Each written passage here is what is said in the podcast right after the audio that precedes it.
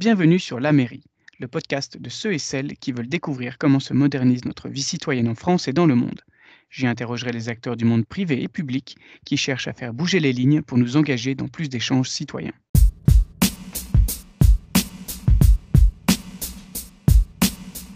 Bonjour à tous et bienvenue dans ce nouvel épisode de La Mairie. Aujourd'hui, j'ai le plaisir de recevoir Alain Lamassoure, avec, avec qui nous allons parler de l'ICE, l'initiative citoyenne européenne. Bienvenue Alain sur la mairie. Merci, bonjour Quentin et bonjour à toutes et à tous. Alors pour rappel, Alain, vous avez été longtemps député, plusieurs fois ministre et siégé pendant quasi 25 ans au Parlement européen que vous connaissez par cœur. C'est de cette dernière expérience dont nous allons parler aujourd'hui et tout particulièrement de l'ICE dont vous êtes le père fondateur. Alors avant de, commencer mes, questions, je voulais faire un petit pas de, de côté et vous demander un petit aujourd'hui quelles ont été vos, motivations pour devenir le citoyen engagé que vous êtes, à la fois en France puis au niveau européen? Alors, si vous voulez, j'ai une expérience euh, politique assez vaste, puisque je crois avoir occupé la quasi-totalité des mandats électoraux en France, y compris en Europe, euh, à part celui de président de la République et, celui de sénateur. Euh, j'ai découvert la nécessité euh, au-delà du fonctionnement normal de la démocratie représentative, euh, d'intéresser les citoyens, de demander leur avis, de les réunir, de leur parler, de les écouter en tant qu'élu local. J'ai été maire de la belle commune d'Anglette, au Pays Basque. J'ai créé une communauté d'agglomération, d'ailleurs transfrontalière, euh, allant de Bayonne, Anglette, Biarritz en France, jusqu'à Saint-Sébastien au Pays basque espagnol. Euh, et euh, je me suis rendu compte de la nécessité, ça remonte déjà à plus de 20 ans, euh, de tenir des réunions d'information, des réunions de quartier, et même de recourir à un, référendum pour l'aménagement d'un point de la côte basque très, très sensible, qui donnait lieu à des débats, d'ailleurs transpartisans. localement, j'ai soumis euh, quatre maquettes différentes euh, à, référendum et, j'ai euh, retenu la solution qui avait eu le, plus, le plus de voix.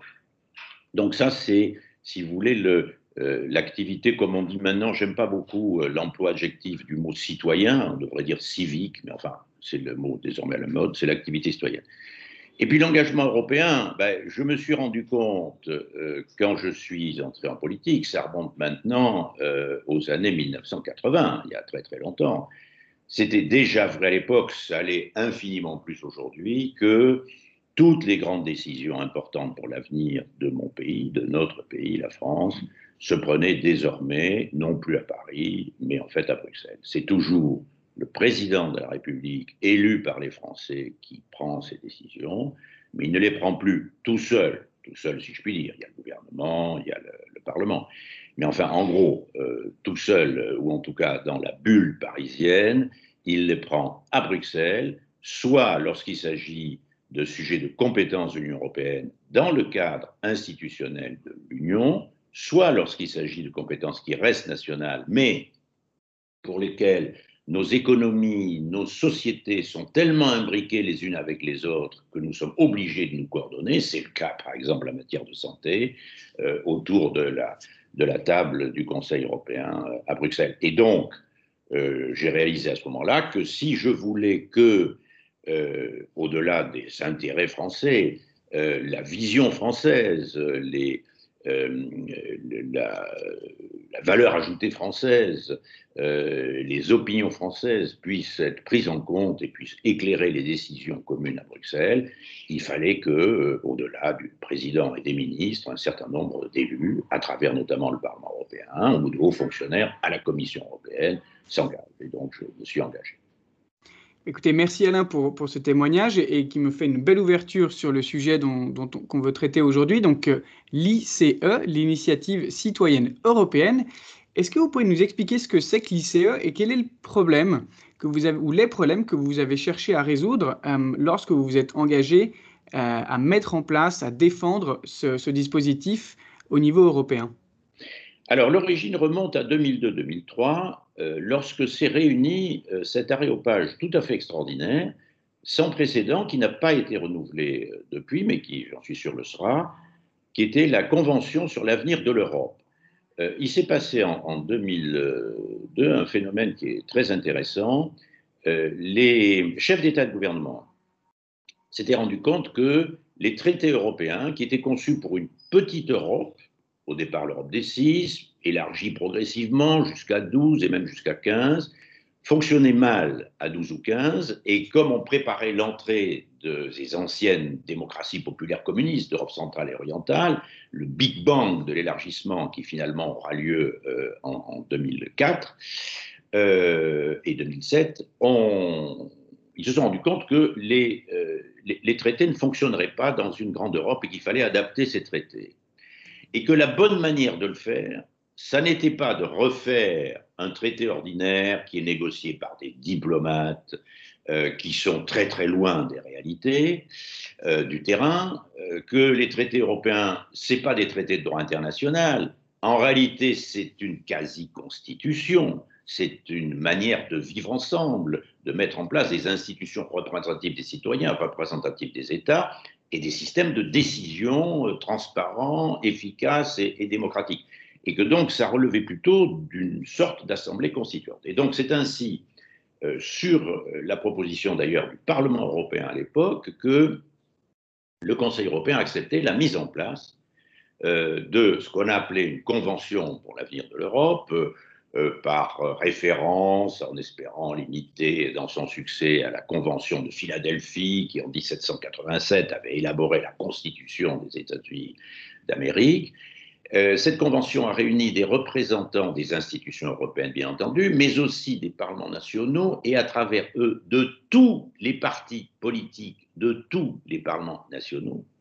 Et on l'a fait présider par euh, la personnalité qui était en quelque sorte le plus ancien, dans le grade le plus élevé en Europe sur les problèmes européens, qui était l'ancien président français Valéry Giscard d'Estaing. Et nous avons euh, travaillé pendant 18 mois, j'étais un des représentants du Parlement européen, à l'élaboration de ce texte, euh, que l'on espérait devenir, voir devenir une constitution, un traité constitutionnel, après le rejet de cette forme, euh, notamment par référendum français en 2005, le texte a été transformé en, traité plus, ordinaire, mais on a gardé 90% des dispositions nouvelles qu'avait introduites la Convention. Au sein de la Convention, euh, je me suis dit, fort de mon expérience d'élu local et national, que euh, si l'on voulait bâtir un système véritablement démocratique et moderne, adapté au XXIe siècle, il fallait introduire des éléments de démocratie directe ou de démocratie participative, donner un pouvoir aux citoyens. Et j'ai proposé une, batterie d'amendements, euh, certains très ambitieux, euh, proposant qu'un euh, certain nombre de décisions de l'Union européenne puissent être prises à l'échelle de l'Union par référendum, donc en donnant le pouvoir de décision aux citoyens. Euh, d'autres allant même jusqu'à proposer ce qui existe dans certains pays, ce qui existe dans la Constitution française, mais avec des restrictions telles que c'est difficilement applicable, que les citoyens puissent d'eux-mêmes euh, exiger euh, qu'une décision soit soumise à référendum. C'est une procédure euh, fréquemment employée en Italie, où là le référendum est abrogatif. Les citoyens, s'ils sont mécontents d'une loi déjà votée par le Parlement, peuvent, s'ils sont suffisamment nombreux, obtenir que ce texte soit soumis à confirmation ou soit infirmé par référendum. Et un certain nombre de textes importants ont ainsi été rejetés par référendum en Italie. Euh, toutes ces formules de démocratie directe ont été rejetées par les gouvernements. Pas par tous, le gouvernement français était plutôt favorable, parce que la France utilise un recours au référendum, pour le meilleur et parfois euh, pour le, pour le moins bon. Euh, en revanche, certains pays, notamment l'Allemagne, pour des raisons historiques que chacun peut comprendre, est très très réservé vis-à-vis -vis de tout ce qui est démocratie directe.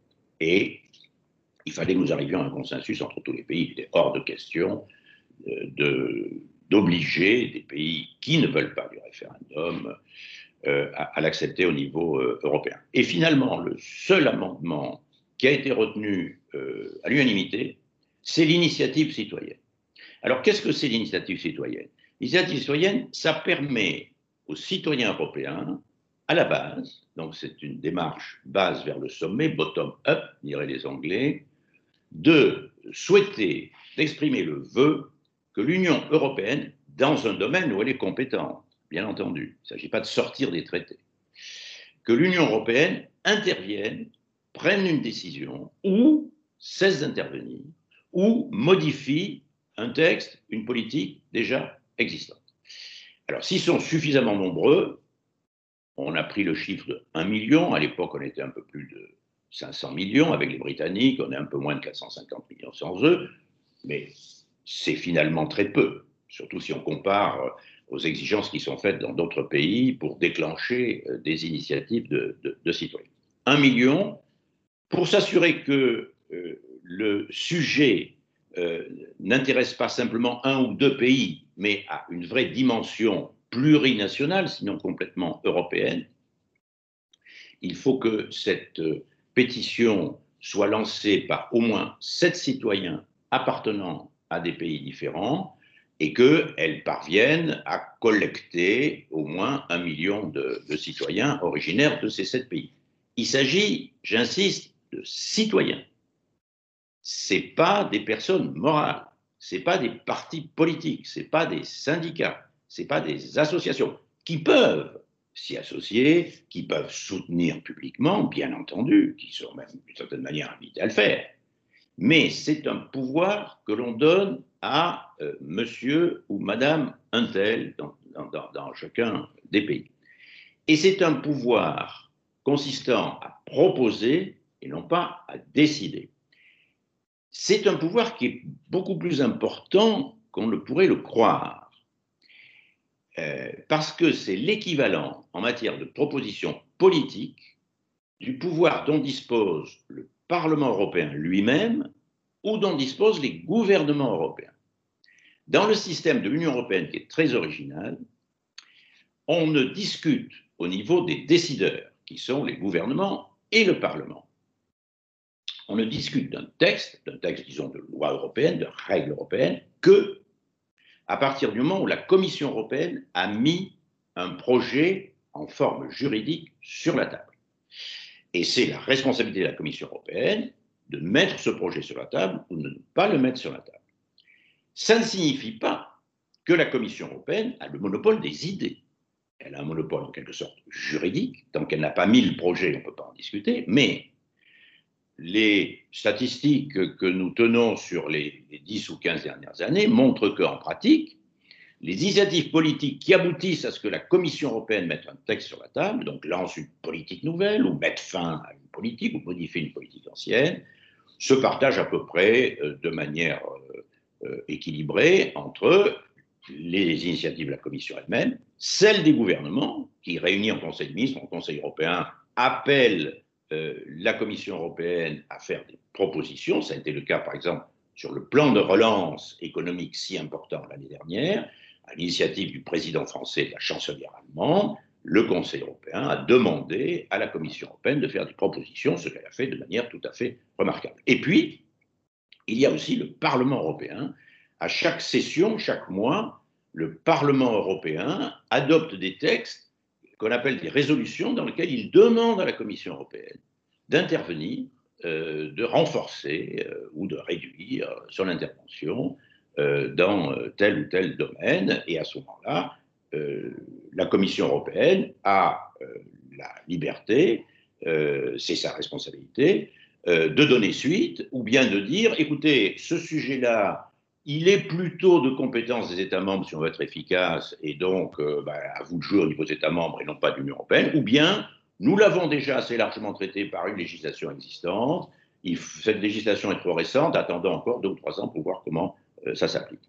L'initiative citoyenne européenne donne aux citoyens, s'ils sont un million, s'ils viennent de nombre de pays suffisamment grands, le même pouvoir de proposition que le Parlement européen ou que les gouvernements, ou que le Conseil européen en toute sa majesté. Alors ce n'est qu'un pouvoir de proposition, euh, ça ne débouche pas systématiquement sur euh, une législation, mais si un million de citoyens, de signent, à ce moment-là, ça débouche sur un débat, et sur un débat organisé notamment au Parlement européen. Euh, et, à partir de là, c'est l'ensemble de l'Europe, à l'intermédiaire des médias, qui peut être euh, associé à ce débat et qui peut donner lieu à des suites, soit dans le cadre des institutions européennes, soit au niveau national. D'accord, donc c'est ce, droit dont on parle qui est donné aux citoyens, donc c'est ce droit d'initiative politique, c'est bien ça? C'est cela, exactement. Très bien, donc effectivement c'est un énorme, une énorme opportunité, euh, à défaut peut-être de parler de pouvoir, qui est donné grâce à l'ICE à tous les citoyens euh, de l'Union européenne. Euh, j'imagine qu'il y a quelques règles, ça doit être réservé aux, aux, personnes majeures, euh, mais on a tous bien compris qu'il s'agit donc de citoyens et non pas d'associations, de clubs politiques. Les règles sont les mêmes règles que le droit de vote. D'accord, oui. Mhm. Alors, est-ce qu'au moment euh, vous êtes, euh, vous avez défendu votre, idée, euh, vous avez senti, vous en avez parlé brièvement tout à l'heure, plus de ou de grosses réticences auprès de certains pays et au contraire de, de fort soutien de la part d'autres pays qui étaient membres de l'Union européenne à l'époque? Ni l'un ni l'autre. C'est une idée à laquelle personne ne pouvait s'opposer. Donc personne ne s'est opposé. C'est une idée, euh, chaque fois qu'on veut donner euh, la parole aux citoyens, euh, ça agace les autres pouvoirs institués. Et donc, les gouvernements n'étaient pas chauds, ils étaient plutôt sceptiques, mais ils s'y sont pas opposés. La Commission européenne a tordu le nez, mm-hmm. parce que ça voulait dire qu'un un, nouveau pouvoir susceptible de venir l'aiguillonner, l'asticoter à côté du Parlement et, du Conseil des ministres, des gouvernements, et puis le Parlement européen et les parlements nationaux, puisqu'il y avait des parlementaires nationaux agacés à l'idée que euh, ben, des mouvements de citoyens allaient pouvoir les contourner un petit peu, les, euh, les concurrencer, euh, voilà. Mais encore une fois, personne ne pouvait être contre. D'accord, oui. Et alors, Aujourd'hui, donc on est, euh, on est quasiment 20, 20, euh, ans après, 15 ans après? Alors on est 15 ans après, mais le système ne marche que depuis une dizaine d'années. Oui. Puisque euh, il ne s'est mis en place qu'avec le, traité de Lisbonne. L'ancien traité constitutionnel est devenu un traité ordinaire, traité de Lisbonne, qui a repris sans le moindre changement la disposition relative à l'initiative citoyenne euh, nous avons mis un an euh, pour euh, adopter le règlement avec tous les détails du mécanisme, un peu plus d'un an, 18 mois. J'ai été rapporteur du Parlement européen et nous avons négocié notamment avec la Commission, le, commissaire Maros Shevkovitch, qui, est toujours commissaire d'ailleurs aujourd'hui, qui, a fait un travail très intéressant. pour faire référence à votre question précédente, euh, les gouvernements ont regardé et ils nous ont dit d'emblée, euh, écoutez, on, acceptera ce que vous négocierez avec la Commission européenne, nous, euh, on n'y attache pas une grande importance. D'une certaine mmh. manière, tant mieux, ils ne nous sont pas bloqués. Et, donc, ça a commencé en, pratiquement en 2000, ça a dû commencer en 2011. alors, avec l'expérience, on s'est rendu compte qu'il y avait un certain nombre de, modalités à, mettre au point une fois le programme rodé et le, règlement a été euh, modifié la dernière fois il y a un ou deux ans. D'accord, ouais. Alors, ça anticipe un petit peu sur ma prochaine question. Euh, si c'était à refaire euh, avec, et avec 10 ans de recul, est-ce que vous vous y prendriez un peu différemment ou est-ce qu'il y a certains mécanismes que vous changeriez, notamment dans les règles, pour pouvoir valider une, une, une, une initiative proposée on entend certains critiques de, du, modèle dire que finalement aujourd'hui, les citoyens n'ont pas vraiment euh, le pouvoir de mener une telle initiative et, que finalement, ils sont, euh, ils sont obligés de passer par euh, des lobbies ou des groupes de pression ou des associations qui, qui sont quasiment des multinationales. Mais comment faire autrement? Si j'avais à le refaire, est-ce que je ferais différemment? Non, non. Euh, nous savions au départ que c'était expérimental mhm. et que ça serait l'expérience qui conduirait euh, nos successeurs à ajuster le système. euh, le citoyen se sent un petit peu désarmé, mais bien sûr. Mais justement, un des mérites de cette initiative, c'est pour faire tomber des cloisons qui existent encore au sein de l'Union européenne, où théoriquement tout circule librement et toutes les cloisons et toutes les frontières euh, ont été abattues. Alors, je mets à part euh, les problèmes spécifiques euh, de type sanitaire que nous rencontrons actuellement. Mais en temps normal, les frontières n'existent plus, on peut les travailler dans un pays voisin, les diplômes sont reconnus dans tous les pays, etc., etc. Mais, mais, mais, ce qui se passe, c'est qu'il y a très peu d'organisations transnationales. Les partis politiques à l'échelle européenne sont de faux partis politiques. Même le, plus ancien, dont j'ai été membre, le Parti populaire européen, qui s'est créé dans les années 70, qui rassemblait au départ la, famille démocrate chrétienne, qui s'est élargi à tous les conservateurs, je dirais modérés, euh, au sein de l'Union européenne, c'est une confédération de, partis euh, comparable à la Confédération européenne des syndicats ou, euh, au rassemblement du, patronat Business Europe. Ce n'est pas un vrai parti politique européen. Et donc, un mhm. une des lacunes du système européen, c'est que ben, les citoyens, ils circulent en Europe, mais ils ne s'organisent pas de manière européenne. D'ailleurs, il n'existe pas, c'est hallucinant, de statut d'association européenne, ni de fondation européenne.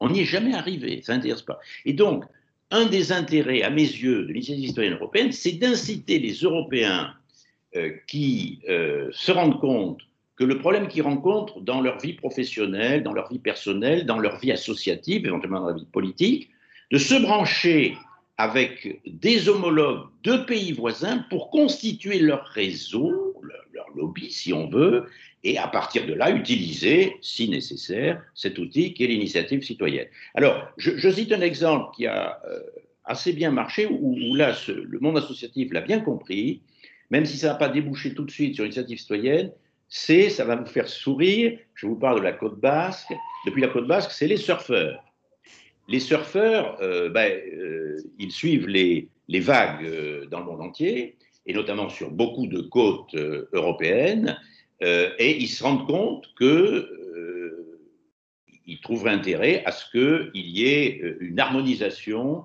des règles de, ce sport, des règles aussi de, des standards de propreté des eaux de baignade, ou au-delà des eaux de baignade, des eaux que pratique des vagues de pratique les surfeurs, qui par définition ne sont pas dans les eaux de baignade. Et euh, ils se sont dit que euh, ça serait idiot d'avoir des règles différentes en, France, en Angleterre, euh, au Portugal, etc. Et, ils ont créé un, réseau de surfeurs européens. C'est pour ça qu'a été bâtie l'initiative citoyenne européenne. Mais ne nous y trompons pas, et ne, ne pas de démagogie si on veut avoir de l'influence dans un ensemble de près d'un demi-milliard d'individus, ben, il ne faut pas être tout seul dans, sa petite campagne. Il faut nouer des réseaux et bien mhm. sûr, s'il y a des réseaux qui sont existants, ils sont plus facilement euh, efficaces euh, que les autres. Et alors aujourd'hui en France, est-ce que vous, pensez qu'on est, euh, est engagé dans ce dispositif de l'ICE ou, où on n'est pas forcément euh, moteur dans, les propositions qui sont faites, puisqu'il y, en a, il, bon nombre quand même qui ont été soumises depuis, depuis 10 ans. Oui, alors depuis 10 ans, il y en a quasiment une centaine. Euh, je, vérifiais les chiffres il y a deux jours, on était à 99, qui ont été lancés, dont 76, les trois quarts, ont obtenu euh, le million de signatures dans sept pays différents, et une demi-douzaine qui ont débouché sur des changements législatifs. Euh, alors on peut dire, euh, bah, euh, c'est 6%, mais, 6%, je ne sais pas s'il y a beaucoup plus de 6% des résolutions du Parlement européen qui débouchent sur des changements législatifs. Ça ne veut pas dire qu'il n'y a pas eu de débouchés. Il peut y avoir des débouchés politiques concrets ou meilleure information ou renvoi à une autorité plus compétente que l'Union européenne sans qu'on aille jusqu'à jusqu'à une législation.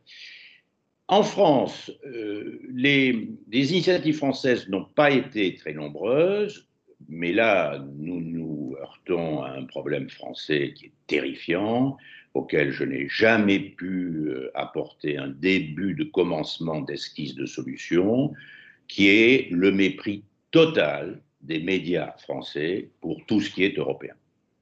Mmh C'est une grande différence avec des pays comme l'Allemagne. Euh, les deux grandes chaînes de télévision publiques allemandes ont des dizaines de journalistes en permanence à Bruxelles.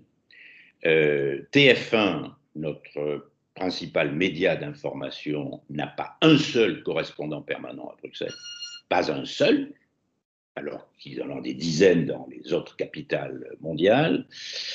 Et même euh, le service public, la 2 et la 3, ils ont maximum 3 ou 4 journalistes, d'ailleurs tout à fait compétents et, de grand talent, mais qui euh, ne sont pas, euh, dont les euh, sujets sont très rarement retenus par les, par les rédacteurs en chef pour, pour faire la une.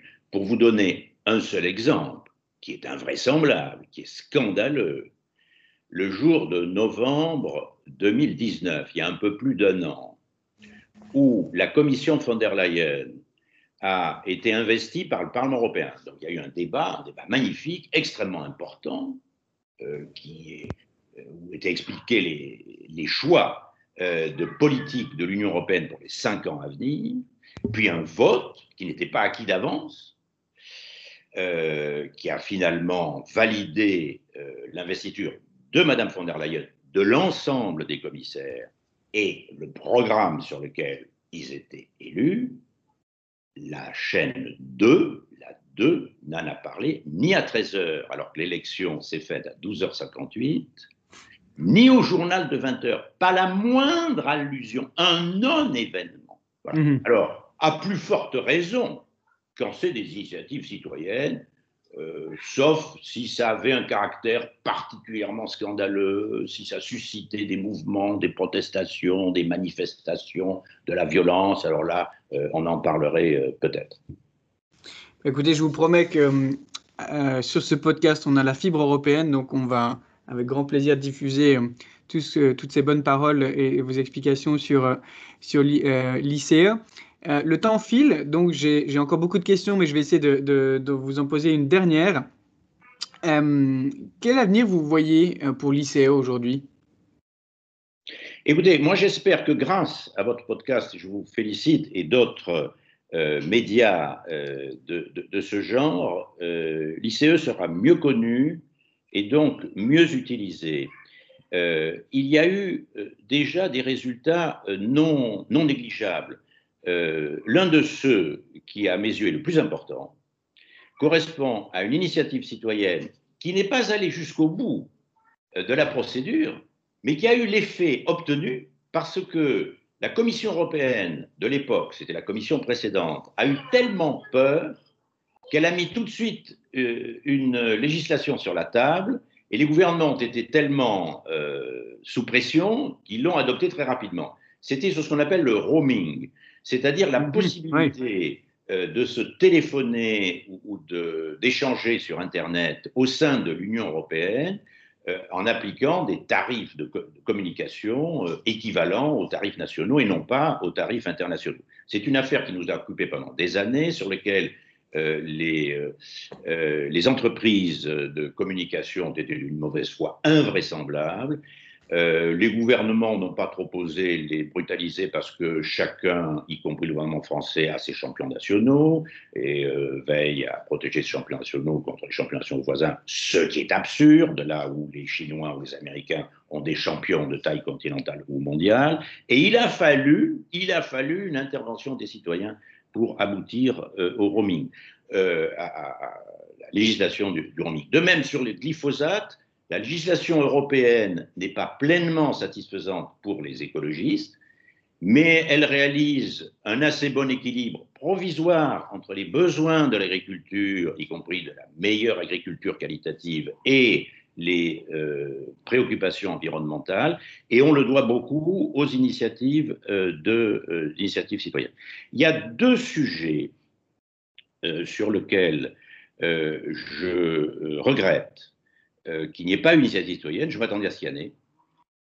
Erasmus, Erasmus, euh, qui est un excellent programme européen, qui est le plus populaire, qui est celui qui marche le mieux, que personne ne conteste, même les eurosceptiques, mais euh, qui a permis de se rendre compte que toutes les directives européennes que nous avons adoptées année après année pour assurer la reconnaissance mutuelle des diplômes dans toutes les disciplines, dans toute l'Union européenne, ne sont pas appliquées.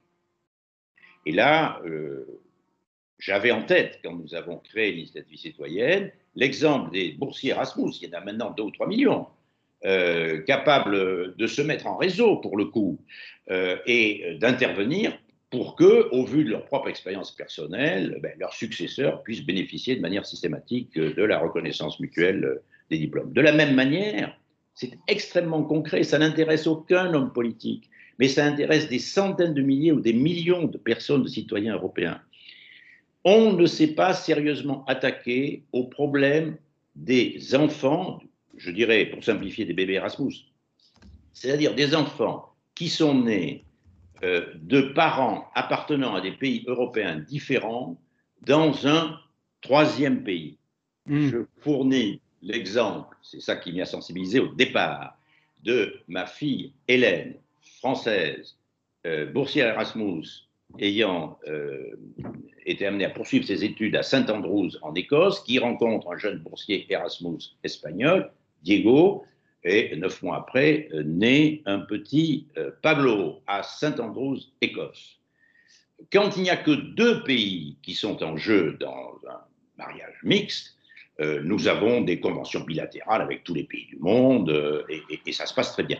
Mais quand il y a trois pays, ce qui devient de plus en plus fréquent avec la libre circulation de l'Union européenne, notamment pas uniquement avec Erasmus, à ce moment-là, c'est pas de compétence communautaire, c'est du droit familial, c'est de compétence nationale, mais il faut trouver euh, le moyen de répondre à des questions simples qui aujourd'hui n'ont pas de réponse. Dans le cas de mon petit-fils Pablo, qui est euh, habilité à déclarer sa naissance euh, à la mairie de Saint-Andrews, sachant qu'à l'époque les parents n'étaient pas mariés. Quel nom de famille déclarer, sachant que en Espagne, en France et en Écosse, la règle sur les noms de famille, avec la possibilité de prendre le nom de la mère ou d'ajouter le nom de la mère et du père, n'est pas la même. Et troisièmement, bien entendu, quelle est la nationalité à laquelle pouvait prétendre le petit Pablo? Quand Pablo est né, il est maintenant majeur, ces questions n'avaient pas de réponse. Euh, aujourd'hui, ces questions n'ont toujours pas de réponse.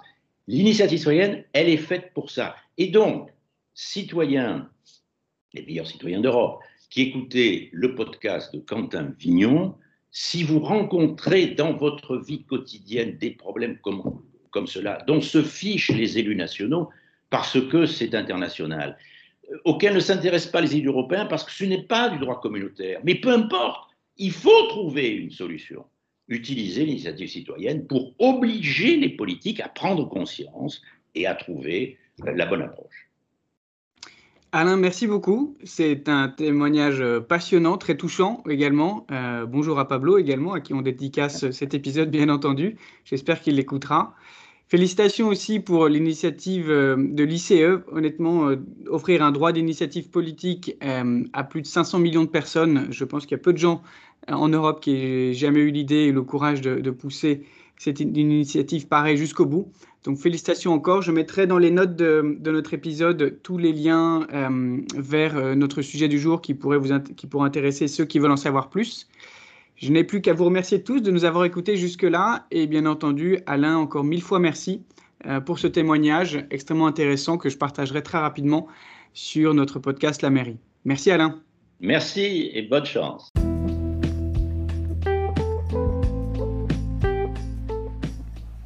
Merci à ceux qui nous ont écoutés jusqu'ici.